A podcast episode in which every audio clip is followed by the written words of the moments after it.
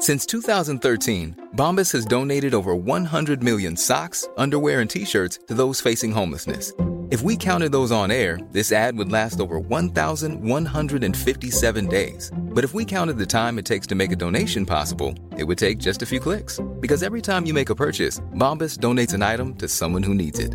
Go to bombas.com slash ACAST and use code ACAST for 20% off your first purchase. That's bombas.com slash ACAST, code ACAST.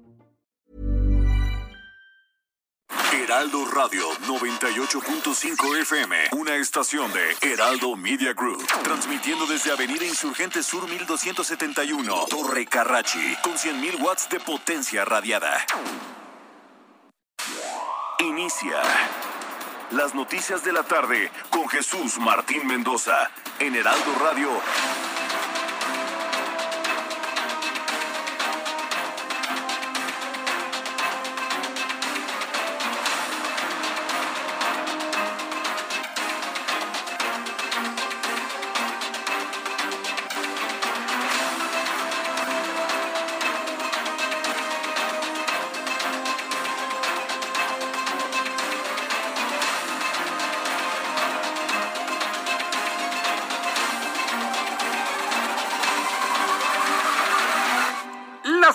En punto, hora del centro de la República Mexicana. Bienvenidos, muy buenas tardes.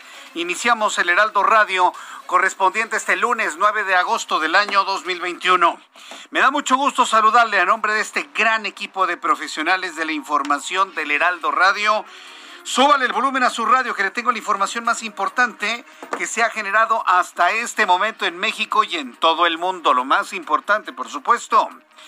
Y le informo esta tarde que el presidente de la República, Andrés Manuel López Obrador, sostuvo una conversación telefónica con Kamala Harris, vicepresidenta de los Estados Unidos. A través de su cuenta de Twitter, el secretario de Relaciones Exteriores, Marcelo Ebrard, calificó la conversación como cordial, aunque no ha dado a conocer cuáles son los temas. ¿De qué habrán hablado? ¿De usted qué, cree que haya hablado el presidente? ¿De vacunas? ¿De asuntos culturales y educativos? Nada más se saludaron a ver qué día vienes para acá. No, por supuesto que no. Hablaron de las armas. Hablaron de la carta seguramente que envió Marcelo Ebrard a los fabricantes de armas. Hablaron de la inseguridad, hablaron del tráfico de armas, seguramente. ¿Cómo se da este encuentro telefónico a una semana precisamente de esas denuncias que fueron respondidas con mucha virulencia por parte de los fabricantes de armas en los Estados Unidos? Y que puso evidentemente en entredicho la capacidad de México para poder controlar el crimen dentro del territorio nacional. ¿O usted cree que hablaron de otra cosa? Yo no creo que hayan hablado de otra cosa. Bueno, ponga usted que sí.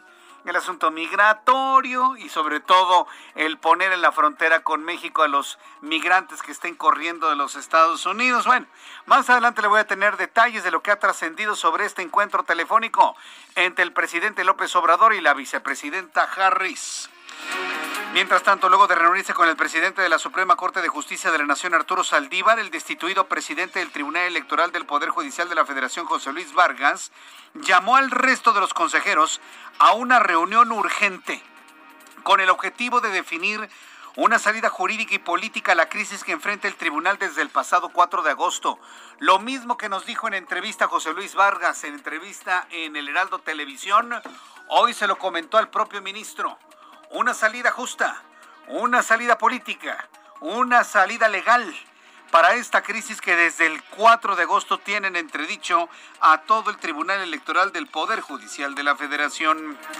Mientras tanto, con 24 votos a favor, 9 en contra, 3 abstenciones, el Pleno de la Comisión Permanente del Congreso avaló en lo general la convocatoria a un periodo extraordinario de sesiones el próximo miércoles, pasado mañana.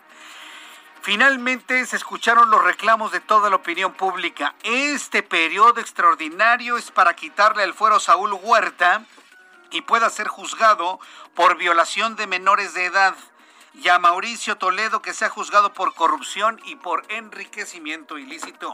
Yo le invito para que me dé sus opiniones y sus comentarios en eh, los siguientes minutos aquí en el Heraldo Radio a través de nuestra cuenta de Twitter arroba Jesús Martín MX y también a través de nuestra plataforma de YouTube en el canal Jesús Martín MX. Y también le informo en este resumen de noticias que la jefa de gobierno de la Ciudad de México, Claudia Sheinbaum, presentó el programa Salud en tu vida, Salud en tu bienestar, una muy buena iniciativa que busca que usted y yo nos preocupemos por nuestra vida y nuestra salud. Eh, con este, con este programa, se llama Salud en tu vida y Salud en tu bienestar, habrá brigadas de la Secretaría de Salud de esta ciudad que van a otorgar asesoría a domicilio sobre hábitos alimenticios sanos. Van a diagnosticar a pacientes con enfermedades crónicas como diabetes, hipertensión arterial y que desconozcan que las padecen. Es decir, se va a ir a hacer análisis para poder conocer qué tan sana o qué no tan sana están los habitantes de la Ciudad de México. Este es el anuncio que hizo Claudia Sheinbaum. Pues la nueva estrategia, además de lo que ya venimos haciendo de enfrentar el COVID, es este programa que llamamos Salud en tu vida, Salud para el Bienestar. ¿En qué consiste? Y son dos elementos clave que tienen que ver con la alimentación, que muchas veces no es un asunto de cuánto dinero tengamos, cuál sea nuestro ingreso, sino de realmente saber qué es lo que nos hace daño y qué es lo que nos hace tener una buena salud. Y por otro lado, aquellas personas que sean propensas a tener diabetes, hipertensión o que tengan alguna condición de sobrepeso, obesidad, puedan atenderse en los centros de salud más cercanos. Bien, pues esto fue lo que comentó la propia jefa de gobierno de la Ciudad de México, que por cierto, hoy el gobierno capitalino insiste en que el semáforo de alertamiento epidemiológico de la Ciudad de México es naranja. Es decir, la, de, la controversia que existe con el gobierno federal a través de la Secretaría de Salud Federal continúa. El gobierno federal sigue manteniendo el semáforo en color rojo, mientras que el gobierno de la Ciudad de México insiste en que estamos en color naranja. Mientras tanto, los casos de coronavirus y las hospitalizaciones en Estados Unidos están a un máximo de seis meses, impulsados por la rápida propagación de la variante Delta en áreas del país que lidian con las bajas tasas de vacunación. El número de niños hospitalizados con COVID-19 está aumentando, una tendencia que los expertos atribuyen a que la variante Delta tiene más probabilidades de infectar a los niños que la alfa, es decir, que la variante alfa la variante original que todos conocemos en el mundo. En más noticias internacionales en este resumen, tras la clausura de la justa deportiva de Tokio, celebrada ayer domingo, la ciudad de París comenzó la cuenta regresiva para recibir este evento en 2024. París 2024 con la que recibió la bandera y la antorcha olímpica en su calidad de próxima sede, con lo que se espera una nueva era en este tipo de eventos tras el paso de la pandemia de COVID-19. Yo sí lo quiero decir en este momento, y que se escuche fuerte, que se escuche claro. Y yo invito a mis colegas a que digan exactamente lo mismo y a la opinión pública. Si México va a volver a ser el mismo ridículo, si los deportistas mexicanos, 162 deportistas mexicanos que se fueron para allá, que finalmente se fueron a pasear a Japón, si nuevamente una delegación mexicana de deportistas va, a hacer otra vez el mismo ridículo y, y van a París 2024 a, a ver qué ganan, haremos nuestro mejor esfuerzo, caeremos con nuestro rostro hacia el cielo y todo ese tipo de tonterías ideológicas mediocres. Lo que importa no es ganar, sino competir. Si se va con esa mentalidad mediocre, poco ganadora, ¿saben qué? Que no vayan. Y yo desde ahora sí quisiera ir sembrando la idea de que si la idea es no hacer lo posible, no vayan. Y que no vaya México a 2024, ¿eh? así. Para hacer ridículos, mire, mejor que no vayan. El horno no va a estar para bollos para estar gastando en ello. Yo creo que sí, ya llegó el momento en que la opinión pública tiene que levantar la voz y decir, a ver, para que vayan a hacer lo mismo que hicieron acá en Japón, mejor que no vayan. México quedó en el lugar 84 de 86 posiciones del medallero. Ahí le va otra vez. 84 de 86. O sea, en el fondo del agujero ni siquiera otros países latinoamericanos, ni siquiera Honduras, ni siquiera El Salvador, ni siquiera Colombia, ni siquiera Venezuela, por el amor de Dios. Venezuela se lleva unas platitas por ahí. Aquí cuatro medallas de bronce. Y lo que me dice Daniel López Casarín, y son tres en realidad, Jesús Martín, porque la medalla de bronce en el fútbol, la medalla de bronce en el fútbol no tiene ningún mérito porque el fútbol mexicano no pertenece, la jornada no pertenece a este, a este sector, a, estas agrupaciones. Entonces, si somos estrictos, son tres medallas de bronce. En realidad, la cuarta, esta del fútbol, pues es nada más así como que honoraria. ¿no? Pero bueno, pensemos en cuatro. Ahí le va otra vez para los que anden diciendo que México hizo un gran papel aquellos que les lavaron el cerebro pensando en que hicieron un gran papel, ay, motiva mucho, dice el presidente. ¿Qué cuál motiva? Hablemos de resultados. México, lugar 84 de 86 posiciones. 84 de 86. Díganme en dónde está el orgullo. Por favor. Es que la pandemia, no, perdónenme, Estados Unidos que finalmente le arrebató el primer lugar a China en el último día, ha vivido peores consecuencias del COVID-19 en su territorio y ahí están los resultados. Es que faltan apoyos, Jesús Martín, entonces no vayan. ¿Para qué van a gastarse el dinero, el poco dinero que tenemos en México? No vayan. Yo soy de la idea que no deberían ir. Yo soy de la idea que a Francia, a, París 2024 no debería ir nadie de México. Si van a volver a hacer el mismo ridículo. Mejor pensemos en el, ¿qué? 24, en el 28, en 2028, ya. Que se preparen, habrá otras realidades políticas en el país, donde tal vez fluya algo de dinero. Pero no, no, no volvamos a hacer eso, ¿eh? por favor. Van a decir, es que nada más tuvimos tres años para entrenar. Para ese tipo de argumentos, de verdad, yo quiero sembrar la idea desde ahora, mejor que no vaya México a París 2024. Ay, pero, pero ¿quién le dice no a un viajecito a la ciudad luz, verdad? Yo, yo de iluso, ¿verdad? Bueno, son las 6 de la tarde con 10 minutos hora del centro de la República Mexicana. Vamos con nuestros compañeros corresponsales en la República Mexicana. Claudia Espinosa, desde el estado de Puebla, nos tiene más detalles sobre el destino de la Universidad de las Américas. ¿Cuál es la actualización de hoy, Claudia? Adelante. Claudia Espinosa, estás al aire. Bueno, pues entonces vamos ahora con Karina García. Vamos con nuestra compañera Karina García, corresponsal en Oaxaca. Adelante, Karina. ¿Me lo vas a cambiar? Karina, adelante.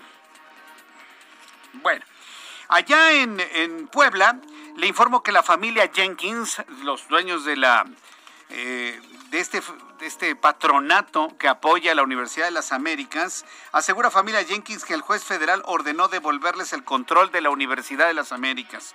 Si esto evidentemente se confirma, si esto evidentemente se confirma, pues no hay ninguna duda de lo que le hemos señalado desde un principio, que el, el señor Luis Ernesto Derbez es el rector reconocido oficial de la Universidad de las Américas. Y con Karina García un poco más adelante le voy a informar que en el estado de Oaxaca aún está sin definirse el cierre de playas en Huatulco ante el incremento de casos de COVID-19. Y es que el incremento de los casos de COVID-19 en zonas turísticas, en este caso en el estado de Oaxaca, ya lo vimos en Quintana Roo, ya lo vimos también en Baja California Sur, están llevando nuevamente un cierre, sucede en Guerrero, en Acapulco, nuevamente en un cierre de las playas porque la gente no entiende. La gente no entiende. El COVID sigue subiendo. 6.513 contagiados de ayer al día de hoy para un total de 2.978.370.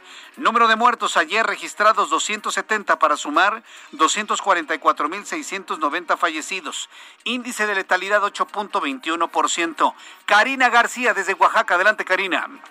¿Qué tal Jesús Martín, auditorio? Muy buenas tardes. Informarles que el cierre de las playas de Santa María Huatulco, aquí en la costa de Oaxaca, aún no se ha definido, toda vez que el sector empresarial ha rechazado esta medida restrictiva impuesta por las autoridades municipales para frenar la cadena de contagios de la COVID-19.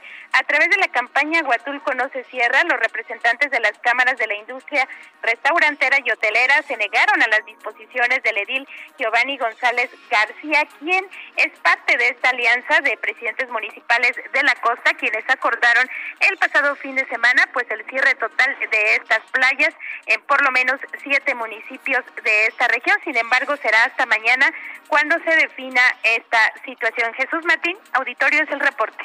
Muchas gracias por esta información, Karina. Buenas tardes. Saludo ahora a Claudia Espinosa desde Puebla. Adelante, Claudia. Hola Jesús Martín, te saludo con gusto a ti y a todos los amigos del auditorio para darte a conocer que este día la Fundación Mary Street Jenkins pues señaló que han demandado que el juez local de Puebla dé a conocer la resolución y cumpla con ella y les devuelva el control de la Universidad de las Américas. Puebla, la fundación acusó que el juez 24 civil de la Ciudad de México, Roberto Yáñez Quirós, el mismo que ordenó medidas precautorias para que el nuevo patronato mantenga tomadas las instalaciones de la UTLA, se niega y lleva de la responsabilidad de dar cumplimiento a la suspensión de amparo que el juzgado tercero del distrito en materia de amparo civil el pasado 16 de julio. Señaló que seguirán con las instancias legales. Hasta el momento, la contraparte que mantiene pues todavía el control de la universidad aquí en Puebla no ha dado una opinión al respecto. Se han limitado a señalar su última versión que esto es eh, ilegal y que no cuenta ese último amparo que ha presentado esta mañana la Fundación Maestri Jenkins. Es la información que te tengo desde Puebla. Correcto, muchas gracias por esta información, Claudia. Muy buenas tardes. Hasta luego, muy buenas tardes. Vamos con nuestros compañeros reporteros urbanos, periodistas especializados en información de ciudad. Israel Lorenzana, gusto en saludarte esta tarde. Adelante. Jesús Martín, muchísimas gracias. El gusto es mío. Pues fíjate que ya tenemos lluvia importante en el perímetro del centro histórico. Estamos ubicados exactamente en el Paseo de la Reforma, a la altura de la Glorieta de Colón, y ya comienza a llover de manera fuerte. Hay que, por supuesto, pues atender el llamado de las autoridades, manejar con mucha precaución. Y además hemos ubicado algunos asentamientos a través de reforma procedentes de la zona de la Estela de Luz y con dirección hacia la Avenida Hidalgo, principalmente carriles laterales. Hay que utilizar Avenida Chapultepec como alternativa. En el sentido opuesto, la circulación fluye a buena velocidad para nuestros amigos que van con dirección hacia la zona del periférico, hacia la zona del Auditorio Nacional o más allá, hacia Reforma Lomas.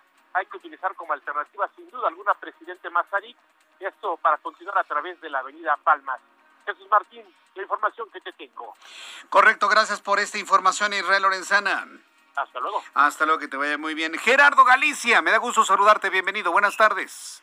El gusto es nuestro, Jesús Martín. Excelente tarde y tenemos información al oriente de la capital para nuestros amigos que van a utilizar la avenida Canal de Río Churubusco. Se mantiene con problemas para superar el eje 4 Sur, también el eje 5 es por operación de semáforos. Habrá que tomarlo con mucha paciencia. El eje 6 Sur también con asentamientos, sobre todo llegando a Javier Rojo Gómez. Y en la zona sur, Jesús Martín, tenemos un bloqueo. Son vecinos que están bloqueando la circulación del eje 10 Sur y la avenida de Tin Madrigal porque no tienen agua potable desde hace varios días. Así que en este caso habrá que buscar vías alternas.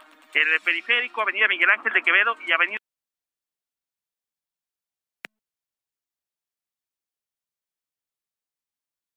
Gracias eh, por la información, Gerardo. Javier Ruiz, gusto en saludarte. Adelante, Javier. No está nuestro eh, compañero Javier. Bueno, en unos instantes tendremos, eh, a Javier Ruiz con toda la información en la Ciudad de México. Ya son las 6 de la tarde con 16 minutos. Vamos a revisar lo que sucedía un día como hoy, 9 de agosto. Pero en México, el mundo y la historia con Abraham Arreola. Amigos, esto es un día como hoy en la historia. 9 de agosto, 1173. En Italia se inicia la construcción de la Torre de Pisa. ¡Wow! 1483 es la apertura de la Capilla Sixtina en Roma. 1884 en San José, Costa Rica, llega por primera vez la electricidad. Así se convierte en la primera ciudad de toda América Latina en poseer iluminación eléctrica. Ah, Chihuahua. 1892, Thomas Edison recibe la patente del telégrafo de dos vías. 1942, el líder Mahatma Gandhi es arrestado en Bombay por el ejército británico. 1974, en Estados Unidos, el presidente republicano Richard Nixon dimite a causa de los escándalos de corrupción, abuso de poder y espionaje a los demócratas, conocido como Watergate.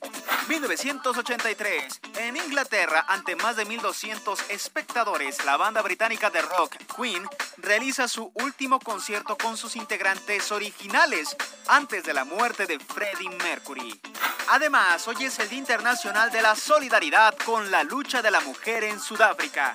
Y también es el Día Internacional de los Pueblos Indígenas. Amigos, esto fue un día como hoy. Oye, oye, oye, en la historia. Muchísimas gracias. Excelente lunes.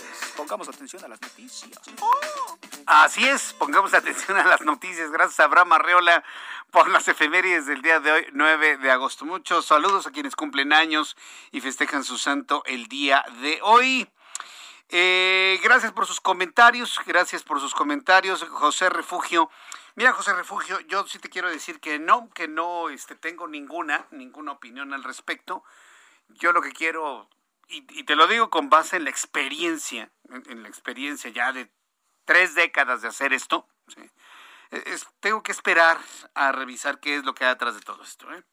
Entonces, una vez que tengamos más información, bueno, pues entonces ya estaremos en posibilidad de, hacer algún tipo de reflexión. Entre tanto, este, dame la oportunidad de, en ese olfato que ya tenemos de más de 30 años de hacer esto, esperar a cómo fluyen las cosas, ¿sí? Y ya lo, lo, platicamos en los siguientes días. Vamos con nuestro compañero Javier Ruiz. Hola Javier, ¿cómo te va? Adelante con tu información. Gracias, Jesús Martín. Excelente todo. Pues a manejar con bastante precaución. Llueve de manera intensa en la zona de la Ciudad de México. Estamos recorriendo la avenida de los insurgentes. El avance, pues ya complicado. Al no ello, pues esta fuerte lluvia. Todavía no tenemos encharcamientos, pero hay que tomarlo en cuenta y manejar con precaución. Principalmente para quien transita del viaducto Miguel Alemania en dirección hacia los ejes 5 y 6 sur.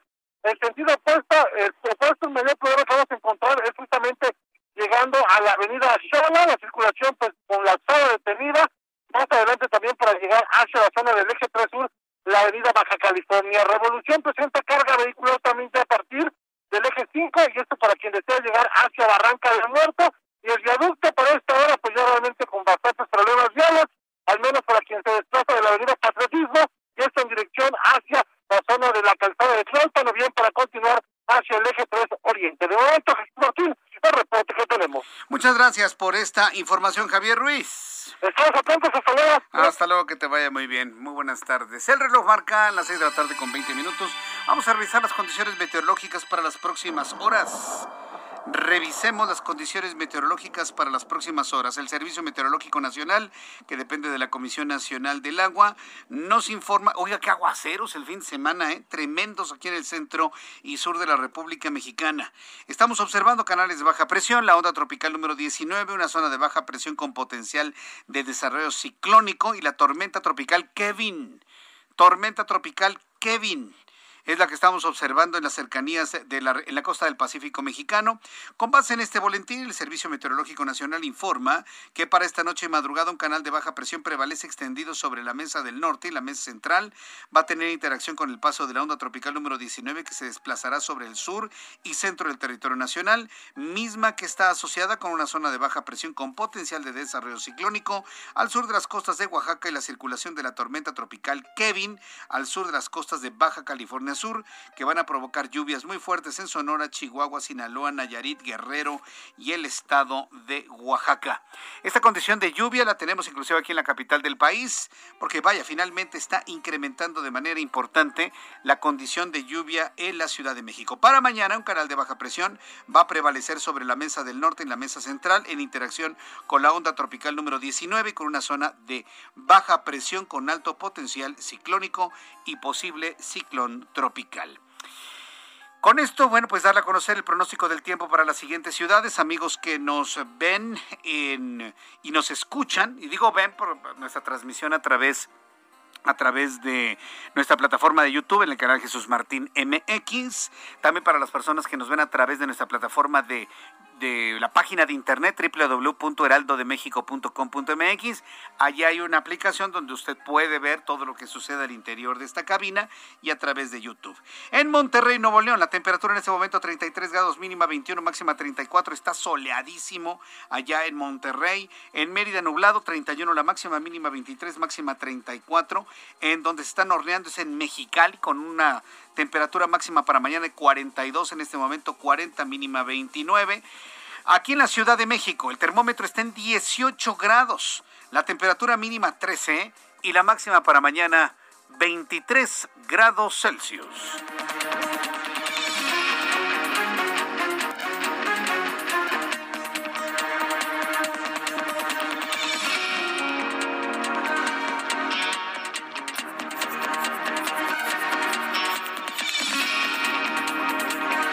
Ya son las 6 de la tarde con 23 minutos, las 6 de la tarde con 23, hora del centro de la República Mexicana. Escucha usted el Heraldo Radio, yo soy Jesús Martín Mendoza con toda la información importante del día de hoy. Antes de ir a los anuncios, antes de ir a los mensajes comerciales, le adelanto una de las noticias más importantes que se han generado hoy.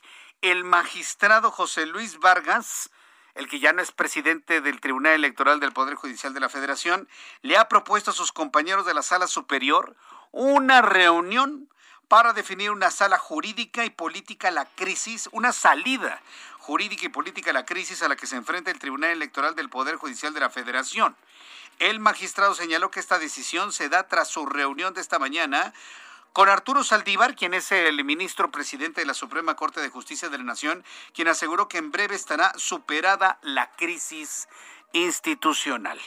De repente Arturo Saldívar volvió a aparecer, a moverse, a tratar de darle institucionalidad y respetabilidad a estos organismos que entendemos deben ser autónomos. Regreso con esto y otras noticias aquí en el Heraldo Radio. Yo le invito para que me escriba a través de mi plataforma de Twitter, arroba Jesús Martín MX, y a través de YouTube con un chat en vivo en el canal Jesús Martín MX.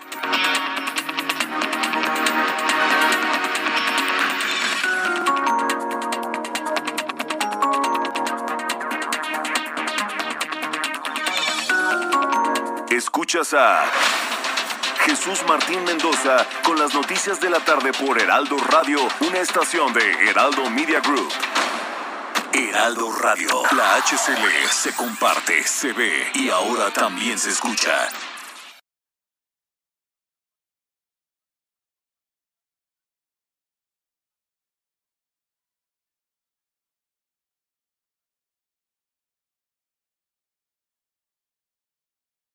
Heraldo Radio 98.5 FM, una estación de Heraldo Media Group, transmitiendo desde Avenida Insurgente Sur 1271, Torre Carrachi, con 100.000 watts de potencia radiada. Escucha las noticias de la tarde con Jesús Martín Mendoza. Regresamos.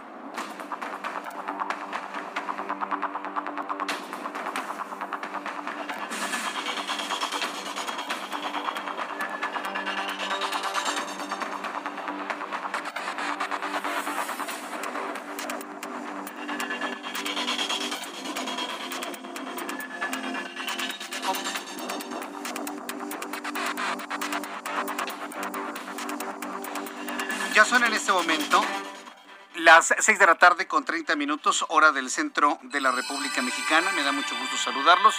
Bueno, pues a través de Twitter hay una cosa que se llama ahora espacios. Hay algo que se llama espacios. Entonces, y es algo interesante sobre todo porque en esta posibilidad que da eh, Twitter, eh, se hacen una especie como de foros, ¿no? Ahora que ya estamos muy acostumbrados a todo lo que tiene que ver con con las formas eh, digitales y a distancia de podernos reunir, pues me estoy en este momento, para las personas que me están escuchando en este instante, transmitiendo en vivo a través de todas las plataformas del Heraldo, por supuesto, pero al mismo tiempo utilizando esta plataforma de espacios a través de Twitter. Me ha tocado ya escuchar algunos y parece que funcionan bastante bien. Este, ¿qué me dices? Ah, es que me está diciendo Ángel que me, que me mandó un WhatsApp y parece que funciona bastante bien y ya se están uniendo muchos de nuestros amigos que podrán escuchar a través de Twitter. ¿Y cuál es la ventaja de esto? Que si usted tiene, por ejemplo, planes de conexión a Twitter ya incluidos en sus planes de telefonía, a lo mejor usted puede tener un poco más de, de movilidad. Pero bueno, ahí lo, lo vamos probando, usted me va escuchando. Hasta este momento no tengo activado algún otro hablante, sino que solamente estoy con un espacio de unos cuantos minutos probando qué tal funciona esta, esta posibilidad. Entonces, ¿a qué vamos entonces, mi querido Ángel? Vamos a entrar en comunicación en estos momentos con Elia Castillo, quien es reportera del Heraldo Media Group.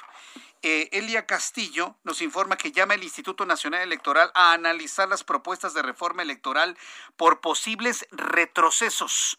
Adelante, Elia, te escuchamos. Muy buenas tardes.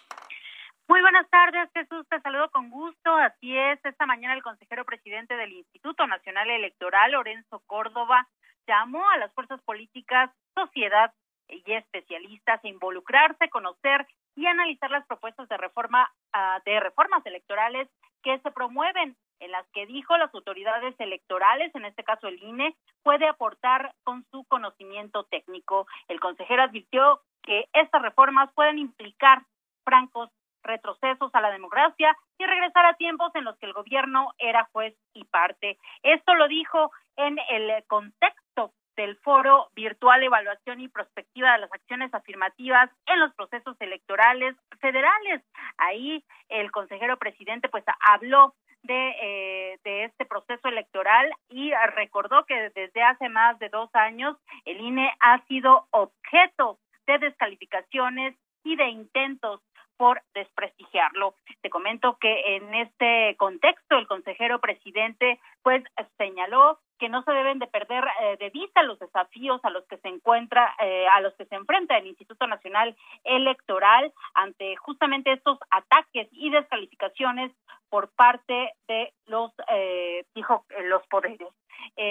reconoció que si bien hay áreas de mejora en el modelo electoral, pues el objetivo debe ser apuntar a, a mejorar este sistema, avanzar en la democracia y no que sea una reforma regresiva. El consejero presidente no mencionó nombres, no mencionó a actores políticos, sin embargo, bueno, todos sabemos que desde Morena y desde el gobierno federal se está promoviendo justamente esta reforma político-electoral a fin de renovar el Instituto Nacional Electoral. Este fue el llamado que hizo el consejero presidente Lorenzo Córdoba y es la información que te tengo, Jesús. Muchas gracias por esta información, Elia.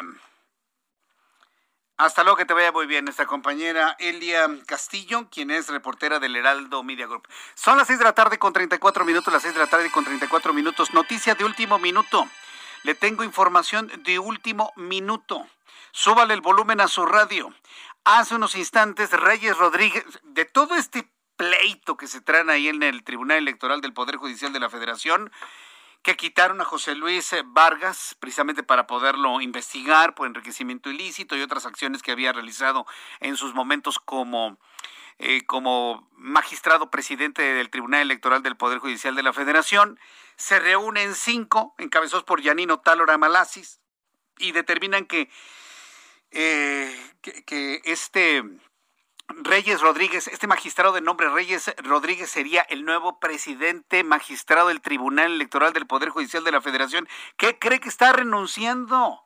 Acaba de renunciar hace unos minutos. Vaya crisis al interior del tribunal. Y vuelvo a insistir, vuelvo a insistir, con esta situación lo único que están logrando, lo único que están provocando es darle herramientas al presidente López Obrador para insistir, ya sea en la posibilidad de, renuncia de todos los magistrados y en su caso la desaparición de los órganos electorales independientes. Es verdaderamente preocupante, triste a mí, la verdad no me gusta esta idea, pero bueno. Hace unos instantes, Reyes Rodríguez Mondragón, quien es el era el magistrado presidente del Tribunal Electoral, está declinando al cargo. Está dando a conocer a través de su cuenta de Twitter una carta que dice lo siguiente a la opinión pública. El 4 de agosto pasado, una mayoría de mis pares me designó como magistrado presidente de este tribunal. En su momento agradecí esa consideración y designación y expresé mi compromiso por seguir protegiendo y promoviendo la labor de este tribunal constitucional. En las palabras que emití en esa ocasión en, enfaticé la necesidad de fortalecer la independencia judicial, así como el papel fundamental que juega el tribunal como garante de una democracia igualitaria e incluyente.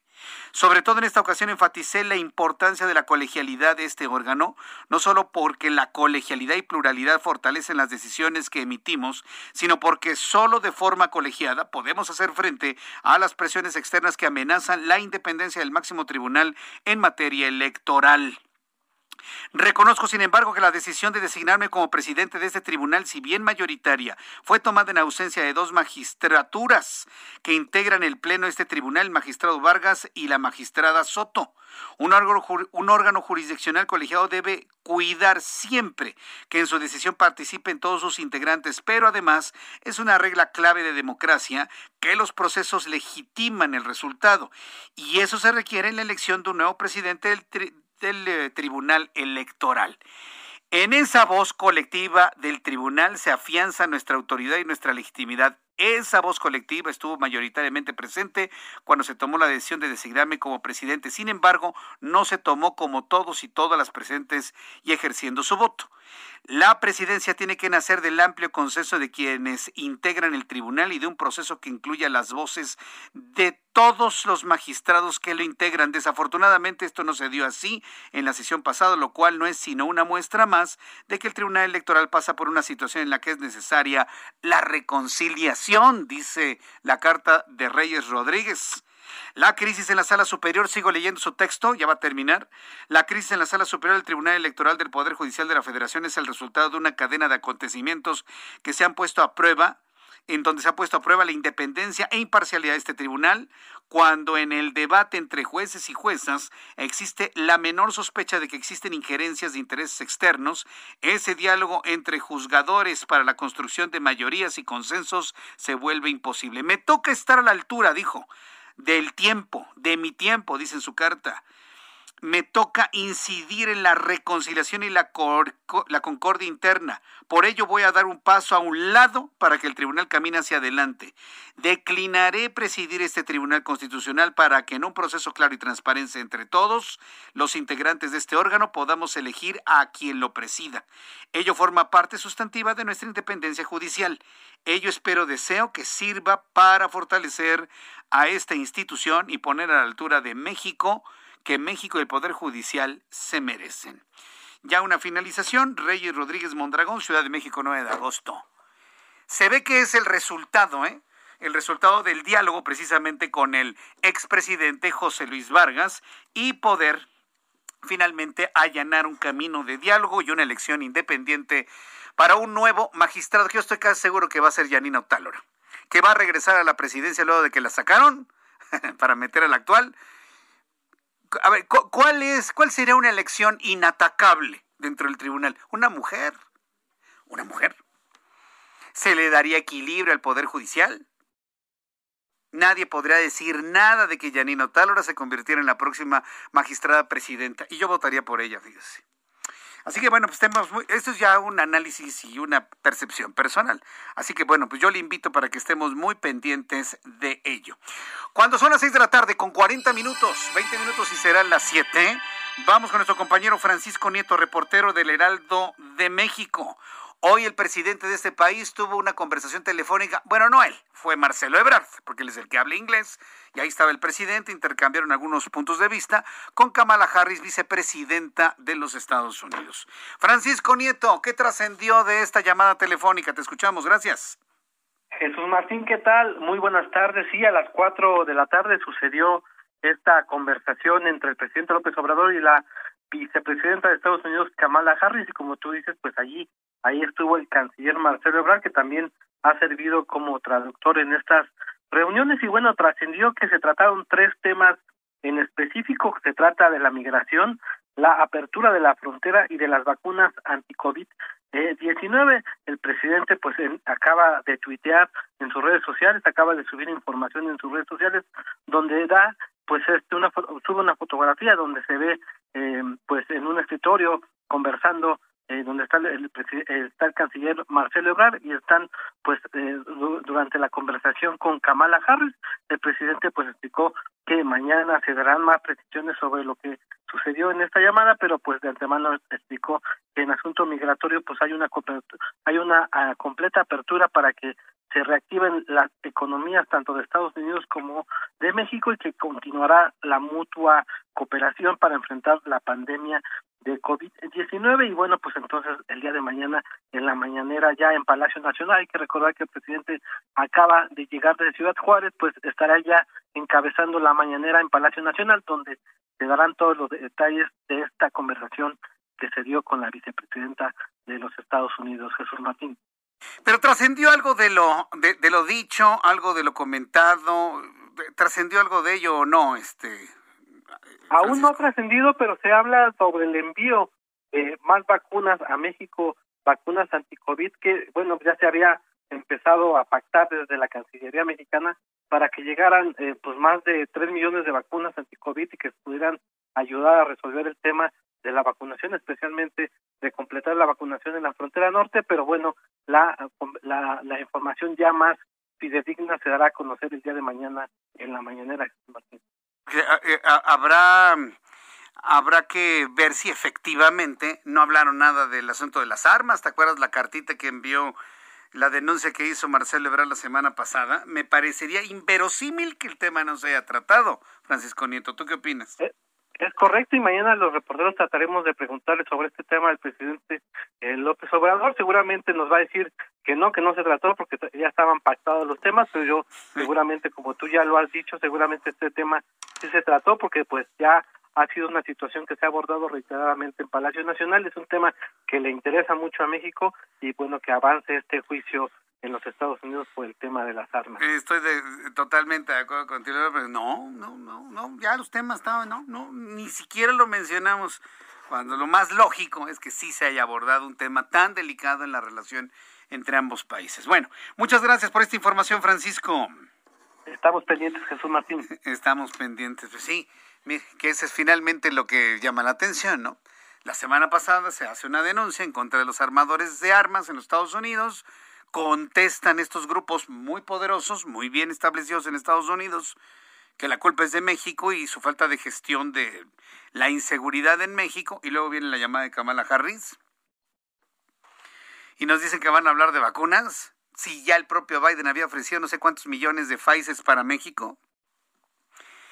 Hay cosas que hablan entre ellos y que no necesariamente nos van a decir, eso me queda completamente claro. Mientras tanto, cuando faltan 16 minutos para que sean las 7, vamos a revisar todo lo que en materia de economía y, finanzas ha ocurrido el día de hoy con Héctor Vieira. La Bolsa Mexicana de Valores inició la semana con una pérdida del 0.42%, luego de retroceder este lunes 213.39 puntos, con lo que el índice de precios y cotizaciones, su principal indicador, se ubicó en 50.900.46 unidades, con lo que tuvo un comportamiento similar al de otros mercados occidentales. En Estados Unidos, Wall Street cerró la primera sesión de la semana con balance mixto, ya que el Dow Jones retrocedió 106.66 puntos, con lo que se ubicó en 35.101.85 unidades. El Standard Poor's perdió 4.17 puntos para situarse en 4.432.35 unidades. Por el contrario, el Nasdaq avanzó 24.42 puntos, que lo colocó en 14.860.18 unidades. En el mercado cambiario el peso mexicano se depreció 0.04% frente al dólar estadounidense, al cotizarse en 19 pesos con 22 centavos a la compra y en 20 pesos con 6 centavos a la venta en ventanilla. El euro por su parte se cotizó en 23 pesos con 38 centavos a la compra y 23 pesos con 56 centavos a la venta. El grupo de trabajo para la transición hacendaria de la Cámara de Diputados se pronunció a favor de ajustar algunos parámetros claves para la vida laboral de los trabajadores, entre ellos la edad de retiro, para evitar la disposición de recursos de las afores antes de la jubilación y reducir el riesgo de pobreza durante la vejez. El Instituto Nacional de Estadística y Geografía dio a conocer que durante julio la inflación en el país se ubicó en un 5.81% a tasa anual, debido principalmente al aumento en los precios del gas LP y de algunos alimentos, con lo que este indicador suma cinco meses consecutivos por encima del rango previsto por el Banco de México. La Asociación Nacional de Tiendas de Autoservicio y Departamentales, la Cámara Nacional de la Industria de Restaurantes y Alimentos Condimentados, así como la Cámara Nacional de la Industria de la Transformación, advirtieron que un nuevo cierre de actividades económicas sería catastrófico pues llevaría a la quiebra a miles de empresas y se perderían hasta millones de empleos. La Asociación Mexicana de la Industria Automotriz calificó de muy poco probable que durante este año la producción de vehículos nuevos sea superior a la registrada en 2020 debido a la escasez de semiconductores, lo que se suma a la tercera oleada de la pandemia y las intenciones del gobierno federal de regularizar la importación de automóviles conocidos como chocolate. Informó para las noticias de la tarde Héctor Vieira. Muchas gracias Héctor Vieira por toda la información de economía y finanzas. Cuando ya son en este momento las 6 de la tarde con 46 minutos hora del centro de la República Mexicana, yo espero que lleguen un ratito más y si no, a ver si lo hacemos por vía telefónica. Es que está lloviendo durísimo. ¿eh? Se está cayendo el cielo en el sur de la Ciudad de México.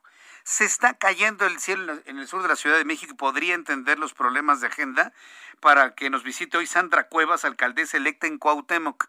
Ya tuve la oportunidad de platicar con ella a través de la televisión, hoy a través de la radio, sobre todo para que nuestros amigos en otros municipios en la República Mexicana pues conozcan algo de las ideas que trae, de las ideas que está poniendo en la mesa y bueno, pues esperemos que en unos instantes más pues tenga la oportunidad de platicar con ella. Mientras tanto, le informo que la Comisión de Prerrogativas y Partidos Políticos informó que el Instituto Nacional Electoral prevé que para 2022 los partidos políticos reciban un financiamiento de 5 millones 821 mil 800 pesos para sus gastos ordinarios. Este presupuesto significa un aumento de 237 millones de pesos respecto a la bolsa recibida este año. De acuerdo con el Instituto Instituto Nacional Electoral, 166 millones 318.806 pesos estarían destinados a actividades específicas eh, 110 millones 879 mil 204 para franquicia postal, 693 mil 490 pesos para franquicia telegráfica. Este año, al ser electoral, los 10 partidos políticos recibieron para gastar una en campañas políticas 1.575 millones 285 mil 638 pesos. ¿Qué dineral nos estamos gastando en partidos políticos? ¿Cuál es el argumento para darles tanto dinero a los partidos? Sí, sí lo recuerdan, ¿no? Sí lo recuerdan. Se les da tanto dinero a los partidos políticos para que luego no nos salga, aunque como yo necesitaba dinero, pues me lo tuvo que dar el crimen organizado. Entonces, pues necesitamos dinero para hacer campañas, para nuestros candidatos y candidatas, para el pendón, para las despensas, este, para las llamadas telefónicas, para el equipo, para comprar Ah, no, compra de votos no, nos van a decir. Entonces, para quitarles la tentación a los partidos de estar agarrando dinero de donde no deben, la brillante idea en la ley electoral es, bueno, pues se les da desde el INE una buena tajada para que se les quite la ambición. ¿Usted cree? Esa es la lógica. ¿eh? Para que no anden agarrando los partidos de donde no deben, pues se los damos desde el INE, desde el erario, desde el impuesto de los mexicanos. ¿A usted le preguntaron si usted está de acuerdo que parte de los centavos que ponemos de impuestos se los demos a partidos políticos para sus campañas? ¿A alguien le preguntaron acaso? ¿Se hizo una gran encuesta de estas que le gustan al presidente mexicano? ¿Se hizo alguna encuesta para... ¿Está usted de acuerdo o no en que demos dinero de nuestro erario a los partidos políticos, incluido Morena, que digo es el que se lleva la mejor tajada en este momento? Aunque digan que no sé qué, que la mitad la mandan a no sé dónde, ay por Dios, por Dios, no, no, no seamos, no seamos inocentes, la verdad. Entonces, ¿alguien nos preguntó? Pues no, nadie, nadie en absoluto. Y el año que entra, el año que entra va a haber más procesos electorales. Va a estar interesante también, va a haber renovación de gubernaturas y demás, de las cuales le iré platicando poco a poco aquí en el Heraldo Radio. El Pleno de la Comisión Permanente del Congreso avaló en lo general la convocatoria un periodo extraordinario de sesiones. Fíjese, escuche usted esto que me parece que es muy interesante. Luego de toda la insistencia y la fuerza que se generó a través de la opinión pública para que no se dejara en la impunidad a Saúl Huerta y Mauricio Toledo, el próximo miércoles habrá periodo extraordinario de sesiones para quitarle el fuero a Saúl Huerta y se ha enjuiciado por, por presuntos casos de violación infantil y Mauricio Toledo por enriquecimiento ilícito. Huerta de Moreno, de Morena, perdón, Huerta del Partido Morena es acusado de violación sexual de menores y Toledo del Partido de Trabajo es acusado de corrupción y enriquecimiento ilícito. La propuesta de convocar al periodo extraordinario el miércoles 11 de agosto se aprobó con 24 votos a favor, 9 en contra y 3 abstenciones. La Cámara de Diputados se instalará en jurado de procedencia para debatir el retiro del fuero de los legisladores. Así se ha establecido el día de hoy. Y al participar en la presentación del programa Salud en tu vida, Salud en tu bienestar, fíjese, esto para los habitantes de la capital de la República me parece que es muy bueno, muy interesante y es más, yo le diría a nuestros amigos que nos escuchan en otras entidades de la República que vean una acción como esta, que me parece que es muy importante. Al participar en la presentación del programa Salud en tu vida, Salud en tu bienestar, la titular de la Secretaría de Salud, Oliva López Arellano, advirtió que las enfermedades crónicas como la obesidad, hipertensión, diabetes, incrementan 27 veces el riesgo de morir por COVID. Sí, ahí le va otra vez. La enfermedad como obesidad, hipertensión o diabetes incrementa 27 veces el riesgo de morir por COVID por lo que llamó a quienes tengan esos padecimientos a reforzar las medidas sanitarias. Oliva López alertó que hasta el 39.5% de los adultos de 20 años y más en la capital tienen un diagnóstico de sobrepeso, mientras que el 35.3% ya presenta obesidad, lo que se suma a un 20.2% de personas con hipertensión y un 12.7% de pacientes diagnosticados con diabetes. Esta es la voz de Oliva López Arellano. La vida sana y COVID nos ha mostrado que eh, las personas con COVID tienen muchos más riesgos de hospitalización, tienen 27 veces más riesgo de fallecimiento si tienen diabetes, obesidad, e hipertensión. La probabilidad de ser hospitalizado y de fallecer en adultos y adultos mayores, si se tiene diabetes, hipertensión u obesidad, es muy alta.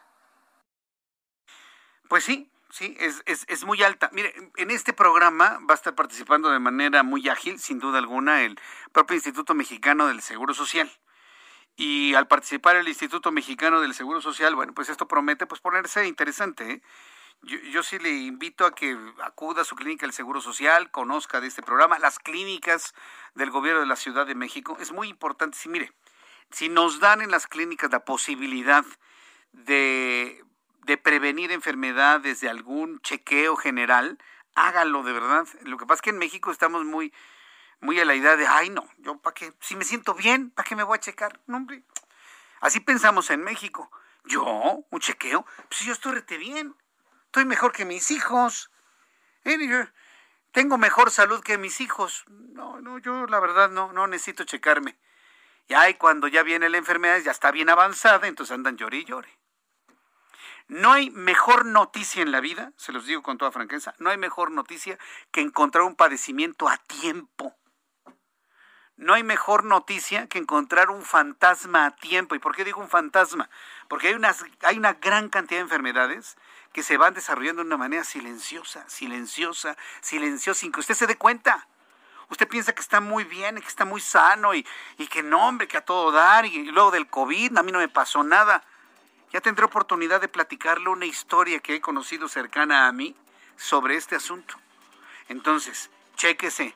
Cuando tenga alguna duda, chéquese. Si le encuentran algo, qué bueno para que lo atienda a tiempo, porque luego cuando aparecen las enfermedades, lamentablemente ya es demasiado tarde. La mejor noticia es encontrar una enfermedad a tiempo para atacarla, eh, curarla y mantener la vida. Después de los anuncios, resumen de noticias, actualización de números de COVID-19. Ya llegó Sandra Cuevas, platicaré con ella. Le invito para que me escriba a través de YouTube en el canal Jesús Martín MX. Escuchas a Jesús Martín Mendoza con las noticias de la tarde por Heraldo Radio, una estación de Heraldo Media Group.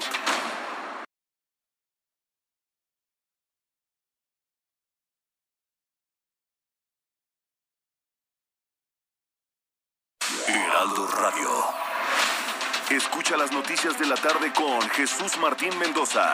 Regresamos.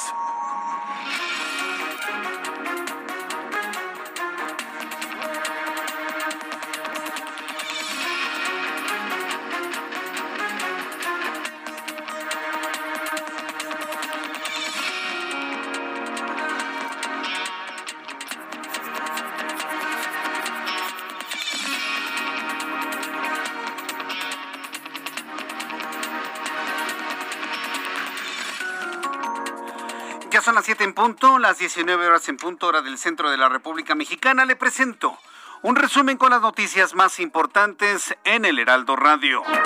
La Secretaría de Salud informó que México alcanzó este lunes los 2.978.330 casos y 244.690 muertes por COVID-19. En las últimas 24 horas, el país suma 6.513 contagios y 270 muertos por el coronavirus. La Comisión de Prerrogativas y Partidos Políticos del Instituto Nacional Electoral aprobó este lunes el anteproyecto de acuerdo para el financiamiento público de los partidos políticos nacionales para el ejercicio 2020, que contempla un monto de 5.821 millones de pesos. La Secretaría de Seguridad Ciudadana de la capital del país dio a conocer que desde el inicio de la pandemia han aumentado las operaciones fraudulentas por Internet, por lo que han recibido en lo que va de este año 2.779 reportes de fraudes en ventas e intercambios de productos a través de distintas plataformas y a través de las redes sociales. Le informo que el secretario de Defensa de los Estados Unidos, Lloyd Austin, anunció que buscará que todos los soldados en activo sean vacunados contra COVID-19 a partir de septiembre, por lo que buscará la autorización del presidente Joe Biden para que esta medida sea de carácter obligatorio. Mientras tanto, el Ministerio de Salud de Brasil informó que en las últimas 24 horas el país amazónico registró 12.085 nuevos contagios de coronavirus, el menor número para un solo día en los últimos nueve meses y con lo que el total de casos desde el inicio de la pandemia se acercó a 20.2 millones de personas. Estas son las noticias en resumen. Le invito para que siga con nosotros. Le saluda Jesús Martín Mendoza.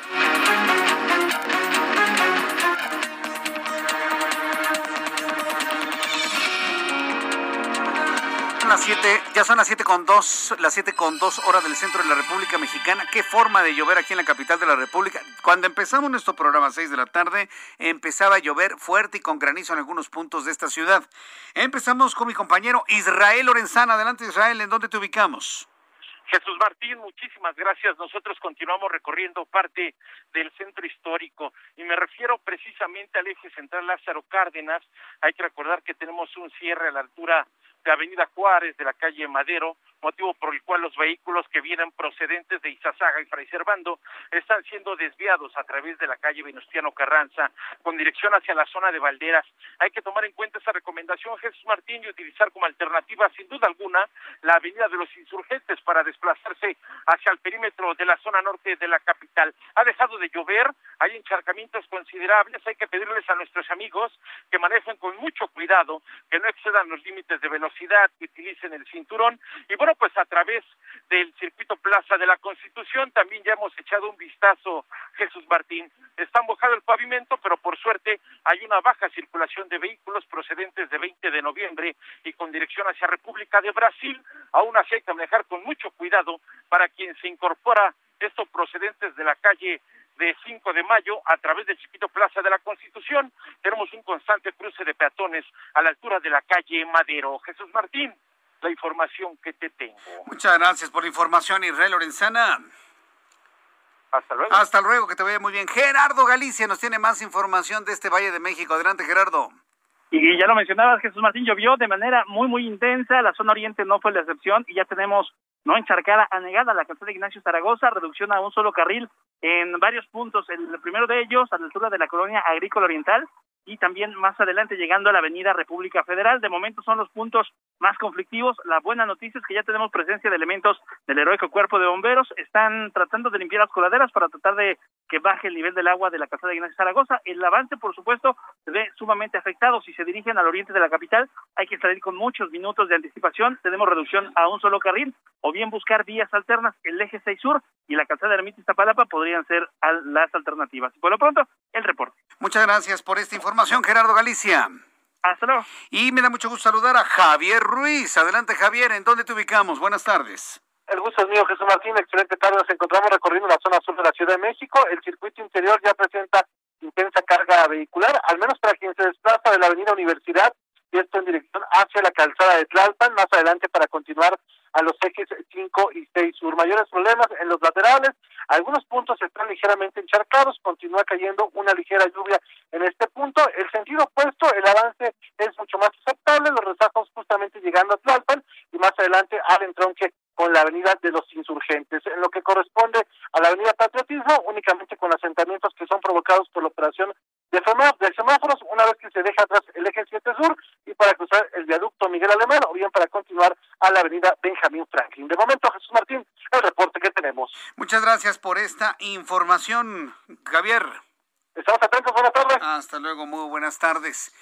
Tenemos en este momento comunicación. También en unos instantes voy a platicar con nuestros compañeros corresponsales, Mayeri Mariscal, desde Guadalajara, Jalisco, con actualización de COVID-19. Adelante, Mayeli.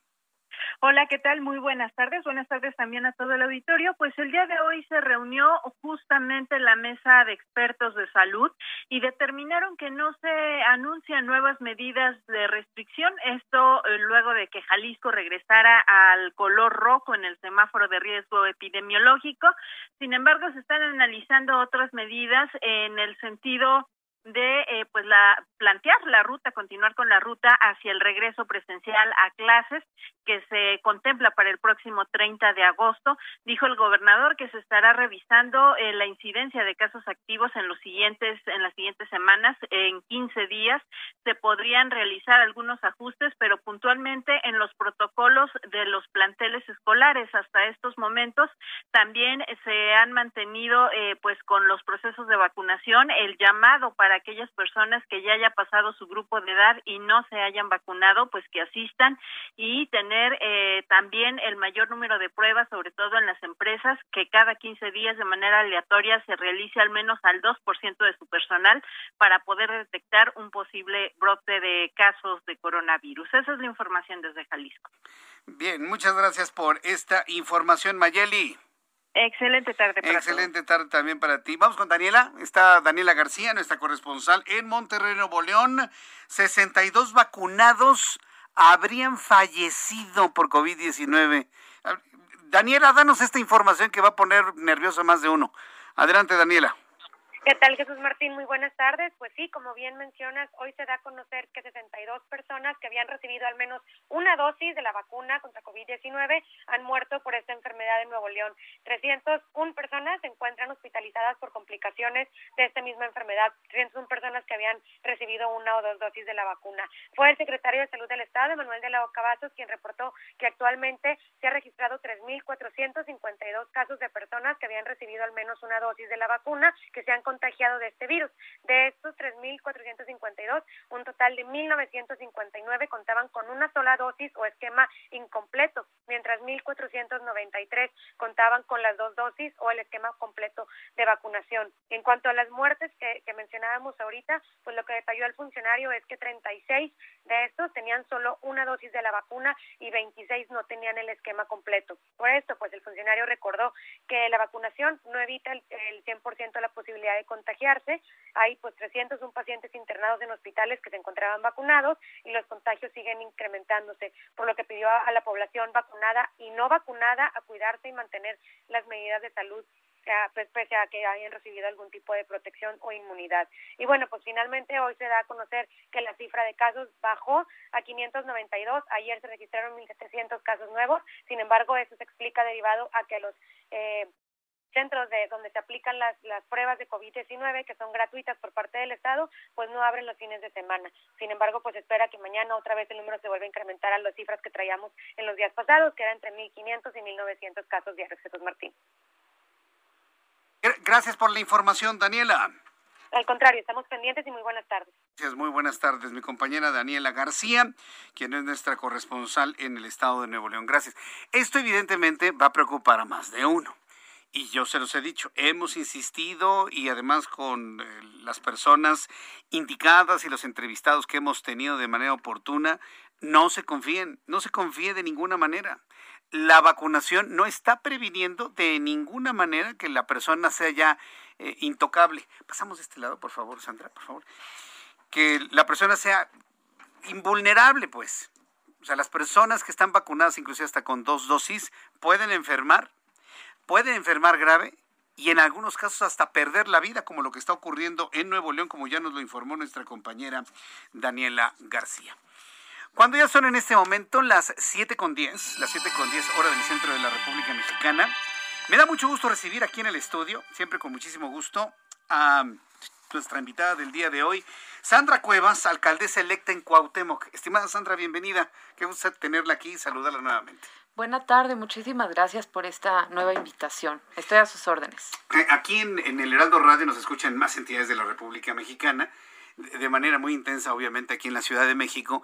Y, yo quisiera hacer un llamado a nuestros amigos que nos escuchan en Guadalajara, en Monterrey, en Querétaro, en Puebla, en Tijuana, en Villahermosa, en Acapulco, en, bueno, en muchas entidades donde tenemos nuestras emisoras, que vale la pena escuchar los planes que tiene una política como, como Sandra Cuevas para poder sacar adelante un municipio que cómo lo piensa que se lo van a entregar, Sandra. Bueno, para empezar, estamos calificados como la alcaldía más insegura de la Ciudad de México y una de las alcaldías con mayor índice de violencia. Estamos dentro de las 50 más, más violentas de todo el país. O sea, le entregan una alcaldía llena de violencia. Eh, imagino que va a haber planes para el tema de violencia. otros elementos como eh, que le están entregando en la alcaldía.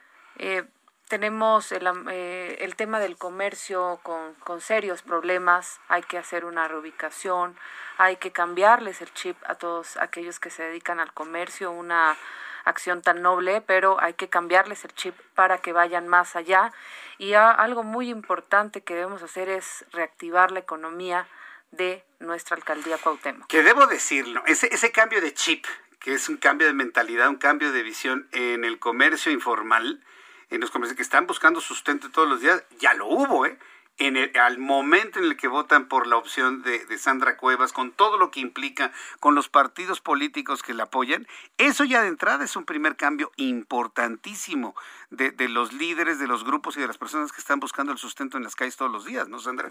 Acaba de mencionar algo muy importante y que además es una cantidad grande que tenemos de comerciantes. Tenemos más de 80 mil comerciantes en toda la demarcación uh -huh. y efectivamente votaron porque hay una... Eh, pues nos identificamos. Yo soy igual que los comerciantes o los comerciantes son iguales que yo y nos llevamos bien. Entonces yo les he ido mencionando cómo vamos a caminar, cómo vamos a trabajar y vamos muy bien. Vamos de la mano. Eh, ellos entienden el porqué de la reubicación. Yo no quiero que estén toreando a, a, la, a la policía, a la autoridad. Quiero que trabajen en un lugar digno, bonito, que todos los días lleguen firmes solamente a trabajar y no estarse peleando con la autoridad. El tema del comercio informal, digamos que es, es un fenómeno socioeconómico que está con nosotros para quedarse, ¿no? Y, eh, estamos hablando de que su plan sería reordenarlos, reorganizarlos, eh, formalizarlos aunque estén en la calle, también incluiría eso. Reubicarlos y algo muy importante, voy a presentar una iniciativa que es la 3 de 3, punto número uno, para que tengan seguridad social, punto número dos, para que tengan derecho a una vivienda y punto número tres, uh -huh. para mí el más importante, darles educación financiera y una educación de marketing. Quiero que pasen de ser comerciantes a personas físicas con actividad empresarial, posteriormente eh, em, impuestos. exactamente, y posteriormente empresarios. Pero hay que sentarse con ellos, hay que platicar y hay que decirles el por qué estar, de da, estar dados de alta en Hacienda. Ajá, sí, a lo mejor decir que paguen impuestos suena muy, muy, rudo, ¿no? Pero que sí que contribuyan, ¿no? Porque finalmente ellos están haciendo uso de espacios públicos de todos los mexicanos. Yo creo que lo mínimo es que contribuyan, que no se roben la luz, ¿no? También imagino que eso está hablado, ¿no? Al final ellos sí pagan, ellos sí pagan. Que las autoridades no lo reporten es una, ah, una situación di distinta, ¿no? Porque ellos pagan sus cuotas que pagan, que desafortunadamente pasan muchos, muchas autoridades, cobran, uh -huh. pero pues quién sabe dónde se va ese dinero, pero los comerciantes pagan. Uh -huh. Que el dinero no se vaya a a algo bueno, pues es diferente, pero de que ellos pagan, pagan. Entonces ahora van a pagar, pero van a pagar en donde deben hacerlo para que ellos tengan un beneficio mayor. Seguridad, eh, comercio ambulante, ¿Qué, ¿Qué, otro asunto preocupa y es, digamos, de los ejes rectores de la administración de Santa Cuevas ahora que tome eh, cargo como alcaldesa en Cuauhtémoc? Tenemos una alcaldía desordenada, sucia tenemos una alcaldía que hace falta mucha disciplina, una alcaldía en donde no tenemos suficientes puntos de salud o centros de salud. Es por eso que vamos a instalar diferentes eh, centros médicos, eh, consultorios médicos dentro de los mercados. Nosotros tenemos 39 mercados públicos, vamos a poner un consultorio médico y una boutique farmacéutica en cada uno de los mercados públicos para que la gente pueda ir de manera gratuita a atenderse, pero además las personas con enfermedades crónico-degenerativas como cáncer, hipertensión, diabetes, eh, insuficiencia renal puedan recibir su medicina totalmente gratuita. Uh -huh. Ahora que tenemos el problema del COVID-19, que la Ciudad de México es un lugar donde más se está contagiando el COVID-19, ¿cómo anda la alcaldía Cuauhtémoc en ese sentido? Y planes, porque finalmente le va a tocar en el arranque de la administración un, una velocidad de contagio importante de esta enfermedad. ¿Cómo lo va a abordar? Tenemos un alto índice de gente enferma, de gente que ha perdido la vida. Yo lo que he venido haciendo desde el día 7 de junio y previo, previo a, a entrar a las elecciones, yo me he dedicado a sanitizar los mercados públicos, los hogares a donde hubo contagios, eh, entrego cubrebocas, entrego gel antibacterial, pero esa es una tarea que he venido haciendo y ahorita pues obviamente que la vamos a intensificar y vamos a, a demostrar con, con ejemplo que hay que cuidarse. Si nos cuidamos nosotros mismos, vamos a poder cuidar a los demás. Eso me parece que es muy importante, el, el, cuidarnos entre todos. Pero la gente parece que es la que no entiende, ¿no? Y está así, hacinada en lugares donde puede haber mucho comercio informal. Ahí, ¿cómo se va? ¿Cómo se puede controlar, mantener, por ejemplo, la sana distancia? sin afectar evidentemente la potencia económica, que es precisamente lo que se busca mantener, que no se afecte la actividad económica hablando, comunicándonos. Eh, hay que tener disciplina y hay que tener autoridad. Si uno no tiene autoridad, si uno no sabe mandar, si uno no sabe comunicarse con cualquier sector, pues, pues obviamente que las cosas no funcionan. Entonces aquí, afortunadamente, todo lo que yo les voy diciendo que vamos a hacer y que vamos a caminar, me, haces, me hacen caso, me escuchan. Entonces ahorita vamos a hacer lo mismo. Hay que poner eh, cruces, hay que hacer muchas cosas para que la gente respete la sana distancia. Lo que no se va a permitir son las fiestas. Eh, no podemos estar teniendo ese tipo de reuniones, de, aglomeraciones en estos tiempos en donde los únicos afectados son ellos mismos, las familias. Entonces vamos a cuidarnos todos. eso me parece que es importante que nos cuidemos todos. Aquí en el Heraldo estamos con la idea de seguimos en pandemia, no te confíes. Yo le invito a que tome nuestros hashtags. No te confíes, seguimos en pandemia para que la gente siga utilizando su cubrebocas y sigamos de alguna manera manteniendo la sana distancia en la medida de lo posible, porque el transporte también es un lugar donde la gente finalmente va muy pegada a otra. En el asunto de transporte, movilidad de, la alcaldía Cuauhtémoc, ¿qué planes tiene ahí, Sandra Cuevas? Quiero tener un transporte seguro para las mujeres, para los adultos mayores y para los niños. Entonces yo le apuesto al transporte seguro, un transporte especial también para la zona rosa, para todos aquellos que acuden a, los bares, a, los centros nocturnos y que a veces salen y pues ya no llegan a casa. Entonces quiero un transporte seguro para todos aquellos que nos visitan en nuestra demarcación. He sabido de casos donde ya no, no, no llegan, pero ahí tendría que ir de la mano, ¿no? Con el gobierno de la Ciudad de México para un plan de seguridad en la zona rosa, ¿no? Y ahí le preguntaría, ¿cómo está el diálogo con el gobierno central de la doctora Sheinbaum? Pues yo no he tenido contacto con la jefa de gobierno, solamente con el secretario. Y bueno, pues estamos, así es. Eh, nosotros seguimos trabajando, seguimos en lo nuestro. Yo eh, soy de dar resultados en lo que ellos se ponen de acuerdo, en lo que nos quieren recibir. Yo sigo trabajando. Y aquí, pues, las facultades de un alcalde también son muchas, entonces con eso podemos empezar a trabajar. Nosotros vamos a tener nuestra propia policía, vamos a tener nuestras propias patrullas, eh, nuestro propio, eh, nuestras propias motonetas para que anden los policías. Entonces les vamos a dar las herramientas suficientes para que actúen como deben actuar. Una policía nueva, una policía que no pase por sus cuotas con el crimen organizado. Entonces yo estoy en lo mío, haciendo lo mío y ya cuando se, se dé esta, esta relación, este primer contacto, pues a trabajar de manera institucional, respetuosa y siempre con miras de beneficiar a la gente. Eh, sabemos que los alcaldes no tienen el mando de la policía la Ciudad de México es una policía central, desde el gobierno central. El grupo policíaco que usted está anunciando, eh, ¿podemos llamarlo policía o sería un grupo de cuidado, un grupo al servicio de la alcaldía Cuauhtémoc? ¿Estarían armados, no estarían armados? ¿Cómo lo ha visualizado? No, son policías. Policías, son policías. tal cual que van a estar vigilando. ¿Y van a reportar a usted o a la Secretaría de Seguridad Ciudadana? No, me reportan a mí, me reportan a mí, los dirijo yo. Eh, vamos a, a, contratar muchos policías. Al día de hoy tienen 145 policías de parte de la alcaldía. Eh, Cuauhtémoc, cuando en otros casos, por ejemplo, la alcaldía Benito Juárez tiene más de 340 policías, Coajimalpa tiene 380, me parece. Nosotros debemos tener por lo menos mil policías que pertenezcan a la alcaldía y que me estén reportando a mí de manera directa.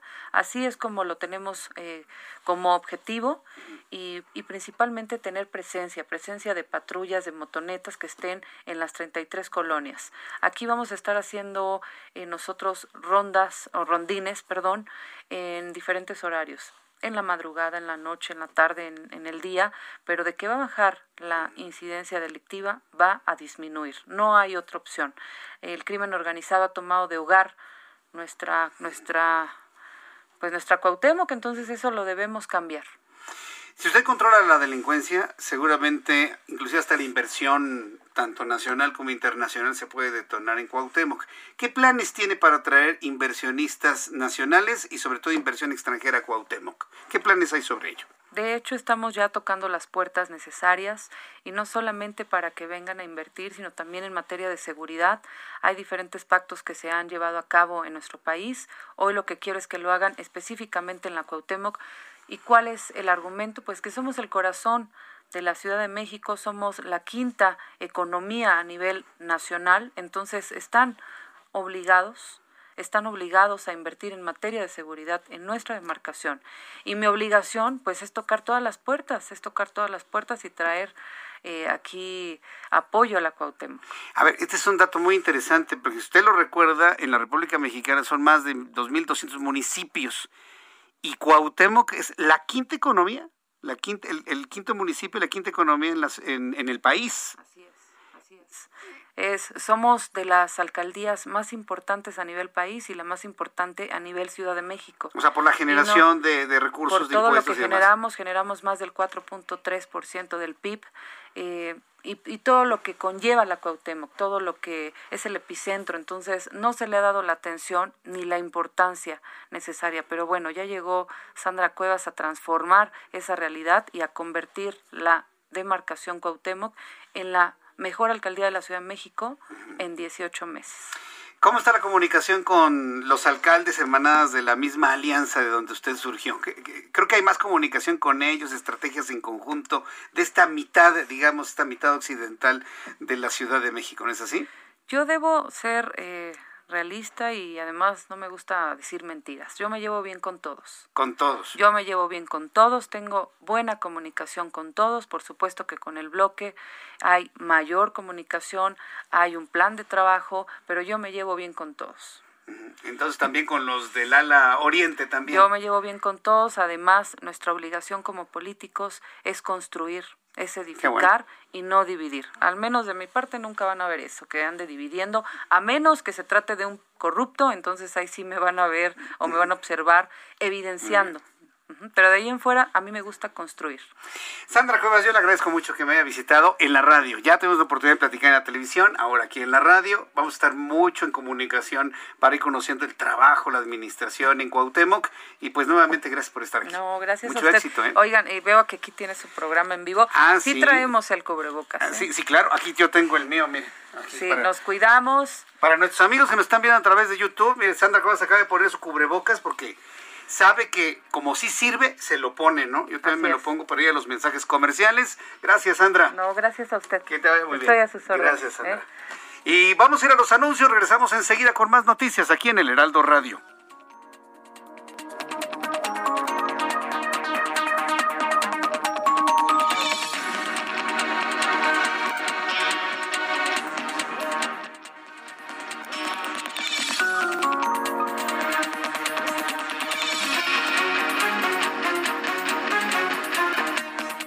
Escuchas a Jesús Martín Mendoza con las noticias de la tarde por Heraldo Radio, una estación de Heraldo Media Group. Heraldo Radio.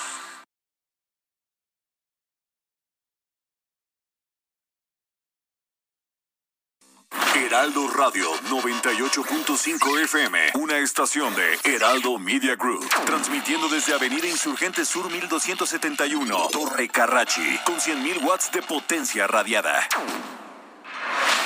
Escucha las noticias de la tarde con Jesús Martín Mendoza. Regresamos. Ya son las siete y media, las 19 horas con 30 minutos hora del centro de la República Mexicana. Quiero enviarle un caluroso saludo y mis deseos de, una pronta recuperación. Bueno, evidentemente para todas las personas que tienen alguna enfermedad, que tienen COVID-19, por supuesto, desde aquí de verdad, de corazón, deseo que se recuperen pronto todas las personas que se encuentran con algún tipo de enfermedad. Hoy me entero que un buen amigo, colega, Luis Cárdenas, de MBS, pues se, se le reventó el apéndice. Ay, Luis, ¿cómo, cómo, cómo es eso, eh? Pero bueno, cuando a alguien le pasa, le pasa, ¿eh? Y es una emergencia, pero de esas que se tienen que atender en cuestión de minutos, porque eh, en estricto sentido, en estricto sentido, cuando se rompe el apéndice, se, convierte o se considera una peritonitis. Entonces, bueno, pues este, yo le deseo, está muy bien, yo lo veo tuiteando, yo lo veo platicando, yo veo que está ya muy bien, inclusive ahí en la cama del hospital, así todavía adormilado por él, por la anestesia, diciendo, se me reventó el apéndice. A ver, Luis Cárdenas, desde aquí te mando un abrazo, compañero. Cuídate, hombre, cuídate, cuídate siempre mucho, ya sabes. Y hay, bueno, dicen que el apéndice puede dar aunque usted coma sano, pero sea lo que sea, yo espero que ya tomes eh, en serio este tipo de cosas que suceden luego, dicen que con la alimentación. Un buen deseo y un abrazo desde aquí para mi buen amigo Luis Cárdenas, que se está recuperando en un hospital debido a que tuvo un problemita con el apéndice, apendicitis, imagínense. A tu edad, bueno, está bien. Cuídate mucho, mi querido Luis Cárdenas, y que salgas adelante como siempre lo haces. Cuando son las 7.31, me da mucho gusto saludar a Gerardo Rodríguez, experto en seguridad, columnista del Heraldo de México. Estimado Gerardo, gusto en saludarte. Muy buenas tardes. Muchas gracias, eh, querido Jesús Martín. Y si me lo permites, también mandarle un apretón de abrazo fuerte a, a, Luis Karen. La verdad es que es un tipazo y sí, es buen amigo. Lo estimo mucho. Yo también, sí, es, es, un buen tipo y hoy con las el sustote que se llevó con el dolorzazo del apendicitis, pero me dicen que está muy, muy bien y va saliendo bastante bien. ¿De qué nos vas a platicar hoy, estimado Gerardo? Pues eh, Marcelo Ebrard, que se encuentra en un diferendo con las principales armerías de Estados Unidos y la relación con los Estados Unidos, si me lo permite. Adelante, te escuchamos. Mira, eh, la Cancillería mexicana tiene uno de los mejores equipos jurídicos internacionales del mundo. México ya le ha ganado en cortes internacionales a Estados Unidos, como fue el caso Avena, el caso de los 51 mexicanos condenados a muerte que no recibieron atención consular y que se les tuvo que reponer completamente sus casos por sentencias de muerte. Por supuesto que muchos de ellos eran asesinos, pero no tuvieron las mejores condiciones para defenderse. Hoy el Estado mexicano está demandando a los eh, a las principales empresas productoras de armas del mundo, como Smith Wesson, por ejemplo, Bolt, Glock. Nada más Smith Wesson, eh, Jesús Martín, eh, tiene un capital calculado de 900, 900 millones de dólares. Colt anda sobre los 500 millones de dólares. Glock anda sobre eh, esa cantidad. Todo esto para decir que México se está lanzando contra las empresas que generan los mayores eh, apoyos al Partido Republicano cada dos años porque financian las campañas de representantes, senadores y gobernadores que impiden que haya leyes restrictivas al uso y al acceso a armas de fuego, sobre todo las armas de asalto. Eh, Jesús Martín, la semana pasada Marcelo Ebrard anunció que ante la Corte Federal de Massachusetts se demanda civilmente a estas empresas para que compensen al Estado mexicano por los miles de muertos. Se calcula que cada año 70% de las armas de fuego que se decomisan provienen de armerías de Estados Unidos. Pero un dato muy importante, Jesús Martín, que pocos han dicho. Las armas no solamente se compran en los establecimientos de venta de las mismas, sino en las ferias. Yo conté en una página de internet de promoción de estas ferias 61 ferias nada más en agosto donde se pueden vender armas. Eh, esto, esto poco, poca gente lo sabe, pero los niños pueden acceder a estas ferias, inclusive no pagan la cuota de entrada que son normalmente entre 10 y 15 dólares. La feria más famosa, por supuesto, es la, de Las Vegas, en donde se pueden comprar armas de asalto. El Estado mexicano eh, lanza esta iniciativa que, que se tardaron casi dos años. Fuentes que consulté en la Embajada de México en Washington y en la Cancillería mexicana me confirma Jesús Martín que el gobierno estadounidense tuvo conocimiento de que el gobierno mexicano iba a lanzar esta demanda contra empresas de Estados Unidos. No es contra el gobierno americano. Hoy hay una eh, un tema de interés entre los dos gobiernos. Joe Biden está en contra de el uso, la posesión y circulación de este tipo de armas de fuego, el Partido Demócrata, y tiene de aliado a México en este sentido. Por supuesto que hay muchos temas que eh, complican la relación entre los dos países. No estamos, Jesús Martín, en el mejor momento de la relación bilateral, pero en este tema hay, hay, coincidencias, es lo que te puedo decir.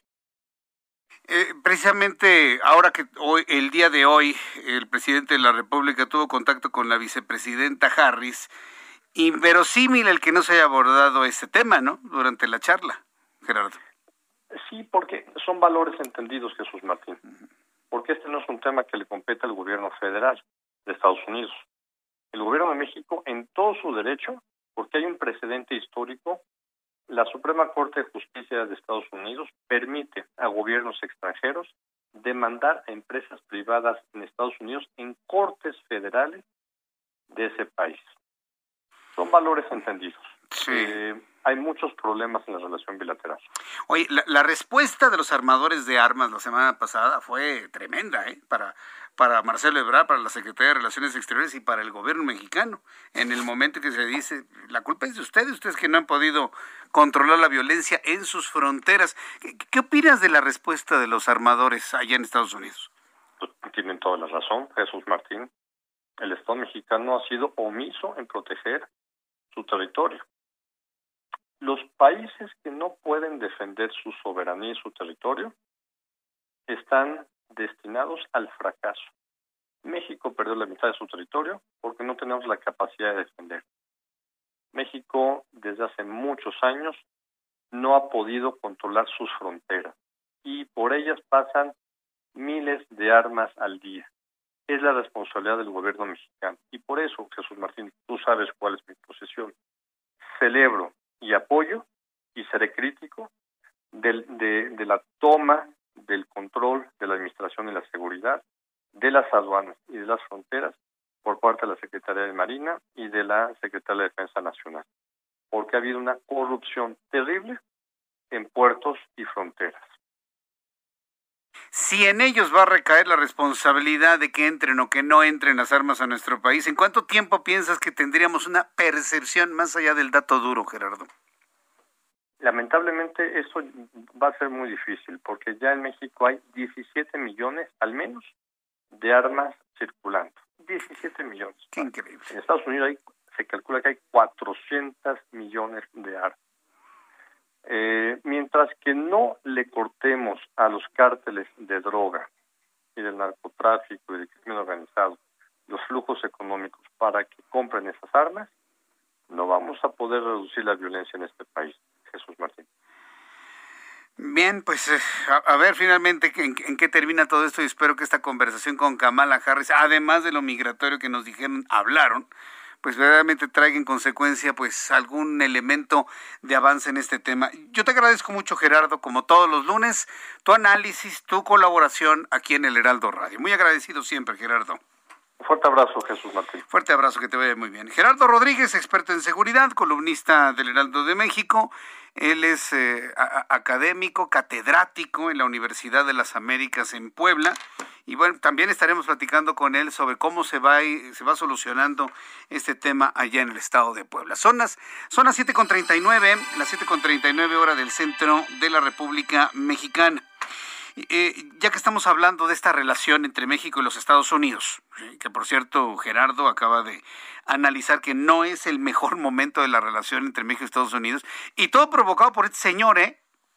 el presidente, nuestro empleado ahí en el Palacio Nacional, que qué ganas de patear el pesebre, qué ganas de torpedear una relación que desde lo comercial ha sido de grandes ventajas para México. O sea, ¿cuál es la necesidad? ¿Lo ideológico?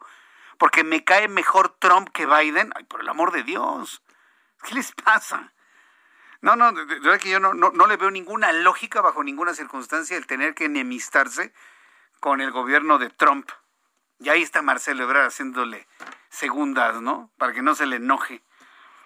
Si a alguien le conviene tener una buena relación con Biden y con los demócratas, es a Marcelo Ebrard. Yo no entiendo por qué les tiene que estar haciendo segundas, pero bueno más que el secretario de Relaciones Exteriores, parece que son sus empleados, ¿no? Los, los secretarios de Estado, parece que son sus... Lo voy a dejar en empleados. En México utilizamos de manera coloquial, cierta y clara y real otro tipo de términos. ¿no? Para que luego no me digan, ay, ¿cómo dice eso Jesús Martín? Ay, miren, lo dice todo el mundo. Pero lo dejamos en, en sus empleados, ¿no? Sus sus allegados. Bueno, ya que estamos hablando precisamente de esta intensa y torpedeada relación entre México y los Estados Unidos. Hoy el presidente de este país dio a conocer que el gobierno de Estados Unidos, aún así con todo esto, ¿eh? ofreció a México la entrega de 3.5 millones de dosis de vacuna contra COVID-19. ¿Qué tipo de vacuna? Ahí le va. Originalmente iban a ser vacunas de Moderna, pero resulta que siempre no, Moderna no. Van a ser vacunas de Pfizer.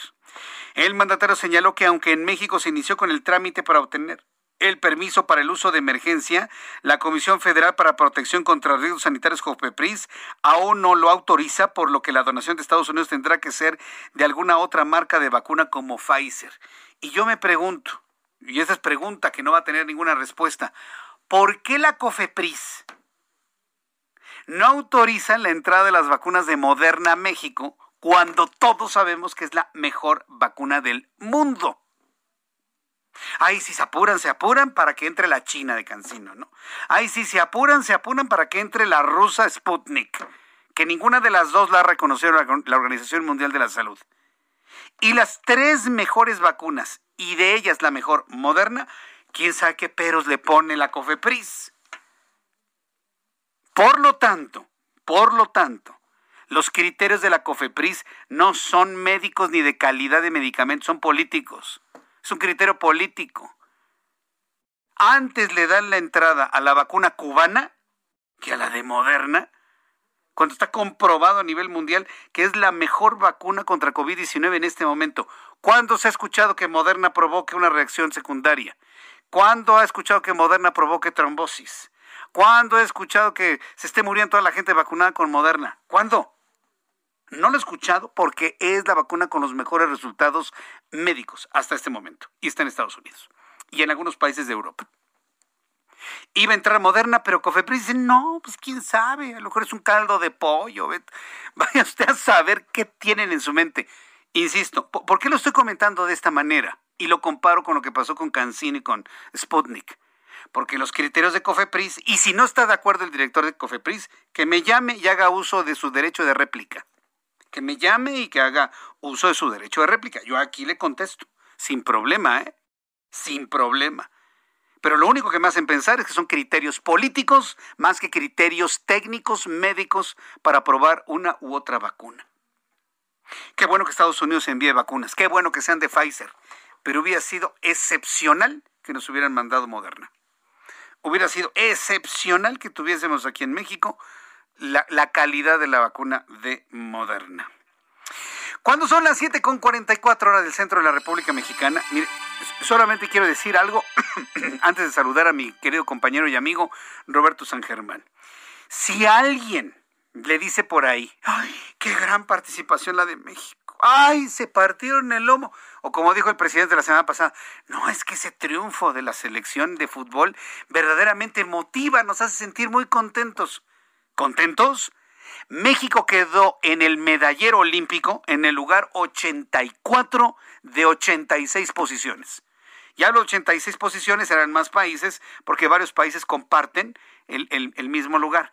Pero imagínense, un país que se encuentra en el lugar 84 de 86 y en este país, ay, hasta avientan para arriba y festejan a los a los técnicos y a los... Es, es increíble cómo festejamos el fracaso en México. Eso es festejar el fracaso. Perdón, a lo mejor alguien estará de acuerdo conmigo, pero si a, a mí, a todos nos califican, a todos en México y en todas partes del mundo por resultados. Y si vamos a ver los resultados, México está en el lugar 84 de 86. Y por eso subrayé el de 86, porque luego como que no tenemos muy claro el lugar 84, ay, pues no está tan mal, no, no, no, sí está pésimo. Estamos en el último lugar, estamos en el fondo, estamos en el fondo del pozo. En primer lugar, Estados Unidos. Ah, es que la pandemia, Jesús Martín, ¿cuál pandemia? Estados Unidos ha tenido muchos más muertos que nosotros, un problema de, salud pública mucho más grave y están en primer, estuvieron en primer lugar en el medallero. Roberto San Germán, ya que me desahogué aclarándole al público que no se hizo un gran papel en Japón, ahora sí te doy la más cordial bienvenida. Bienvenido, mi querido Roberto, ¿cómo estás? ¿Qué tal, mi querido Jesús Martín? Buenas noches y buenas noches a toda la gente que nos sintoniza. Pues sí, coincido contigo, la verdad es que un fracaso estos juegos para este sexenio, que también presumía del deporte, porque quitaron el FODEPAR, diciendo que ahí la gente era donde se hacía rico y donde no le daban el dinero a los deportistas de alto rendimiento. ¿Y dónde está Ana Gabriela Guevara que nos tiene que dar una explicación a todos los mexicanos, no? Pero pues como sabemos que son consentidos. ¿Hasta crees que nos va a dar una explicación? No, hombre. No, es lo que voy. No van a decir nada. No, nada. Van a decir que echaron muchas ganas y que lo intentaron y que fue una de las mejores participaciones en la historia porque hubo siete cuarto lugar. O sea, no, señores, no, no, no, la verdad es que fue nefasta. Nuestros Juegos Olímpicos, nos los decía Rommel Pacheco el viernes. Los chinos siguieron entrenando. En México, Rommel se tardó ocho meses en volver a conseguir una fosa de clavados. Pues con eso no puedes hacer nada, mi querido amigo. ¿Por qué el fútbol sí pudo conseguir una, una medalla? Porque el fútbol no paró tanto tiempo. Y ahí te vas dando cuenta de estas situaciones. Pero no más es el problema de la CONADE, es el problema de las federaciones. Y nos lo dijo Rommel, y nos estamos citando a Rommel porque Rommel es una persona que conoce del deporte nacional y de los problemas que se tienen. No lo estamos diciendo tú y yo, que no lo practicamos a ese nivel, sino lo dijo Rommel Pacheco. El culpable es gobierno, CONADE y Comité Olímpico Mexicano y las federaciones. Él lo dijo, ¿eh? Lo pueden escuchar lo que dijo el viernes. No lo estamos diciendo nosotros. Y no les estamos tirando nosotros. Estamos citando las palabras de un clavadista olímpico como es Rommel Pacheco, un deportista de alto rendimiento. Así de simple. Y las cosas como son, mi querido Jesús Martín, porque en este país nos encanta, ¿sí? Estar cubriendo todo y ponerle florecitas a todo. Claro, sí, y no decimos las cosas como son, y las cosas como son. Sí, fuimos de los peores países en el mundo. Sí, somos el lugar 84, pero si tú revisas el medallero, el lugar 84 está empatado con varios, el 77 está empatado con varios, o sea, estamos muy, pero muy abajo, fueron 205 países. El lugar 84 fue porque conseguimos medallas. Hay otros países que ni siquiera consiguieron medallas.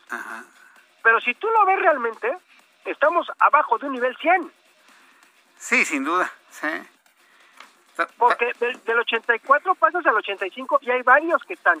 En el 86 es como 10 países empatados. O sea, estamos hablando de una de las peores actuaciones que ha tenido una delegación mexicana, recordando la de Atlanta y la de España. O sea, no se nos olvida de Barcelona y Atlanta, ¿eh? 92-96 fueron nefastas. Está, ahí está del nivel. Entonces, sí, ellos se van... Es, mira, eh, el escudo, la, o lo que puedan decirte, eh, donde van a estar eh, todas estas situaciones en donde ellos van a decirse escudarse de todo lo que pasó, es la pandemia, ¿eh? Y Ah, les va a- sí. ahora sí, les va a caer como anillo al dedo. Como anillo al dedo, ¿no? Lo de la pandemia, pues sí. Exacto, porque de ahí te vas a poder. No, es que imagínense, si no, y con todo eso sacamos tres medallas, no pudimos entrenar, los pretextos, los pretextos que nos encantan, ¿no? El sí se pudo, o ya el mérito, o sea, no, señores, ya debemos de hablar las cosas como son y claras. Fue un fracaso. Y no es culpa de los deportistas, ¿eh? Es culpa de las federaciones, el mal planeamiento que tuvieron con la CONADE y con el Comité Olímpico Mexicano. Así de sencillo. Porque el deporte amateur tiene una peculiaridad. No les pagan porque es amateur. Ellos muchas veces tienen que sacar dinero de sus bolsillos. Es muy caro ser deportista de alto rendimiento en un país como México. Entonces, pues tampoco los podemos estar crucificando a los deportistas cuando pues, hicieron, sí, su mejor esfuerzo, con lo que pudieron, amigo. No es otra razón, con lo que pudieron y con lo que tenían. Entonces son estas cuestiones de las que pasaron y pues desgraciadamente pues así le fue a México. Ahora esperarnos a ahorita porque toca la, la época de la Olimpiada 2024, porque es el tiempo. Ahorita sí es la Olimpiada y los Juegos Olímpicos de 2024 en París. A ver cómo le va a México. Ojalá entendamos después de este momento tan desastroso que vivimos. Tan vergonzoso, ¿no? Yo, yo, yo soy, yo soy de la idea de que ya no digan nada, ya, ya, ya que se olvide este asunto, pero si vamos a tener la delegación visitando al presidente, o, o la idea que tienen de darle medallas a todos los que no ganaron medallas aquí en México, es- eso va a ser ya una verdadera burla, ¿eh? Ah, Sinceramente. bueno, a ver, a ver, es que aquí te digo que nos encanta. O sea, van a hacer la, la, la, medalla 4T, ¿no? Sí, fíjate. O sea, para los que, las que no ganaron. A ver, señores, no ganaron porque no estaban en condiciones de ganar. Pero aquí vas a premiar, ahí sí está mal, premiar la mediocridad. ¿Por qué? ¿Por qué? Pues porque nos encanta eso. Porque nos, ¿Sabes qué? Porque nos encanta verlos chiquitos. Sí, sí, sin defensos, ¿no? Hay pobrecitos y demás. La autoconmiseración a todo lo que da. ¿No? Sea pobre de nosotros. No, no hasta lo dice, no hasta lo dice cuando de repente escuchas sus, comentarios a Kamala Harris diciéndole tan cerca de, tan lejos de Dios, tan cerca de Estados Unidos. Y ella muerta de la risa, como diciendo, no puede, se lleva la, la, mano a la cara. Yo la vi el otro día diciendo, Dios mío, ¿qué necesidad tenemos de sentir esto? Pero en fin.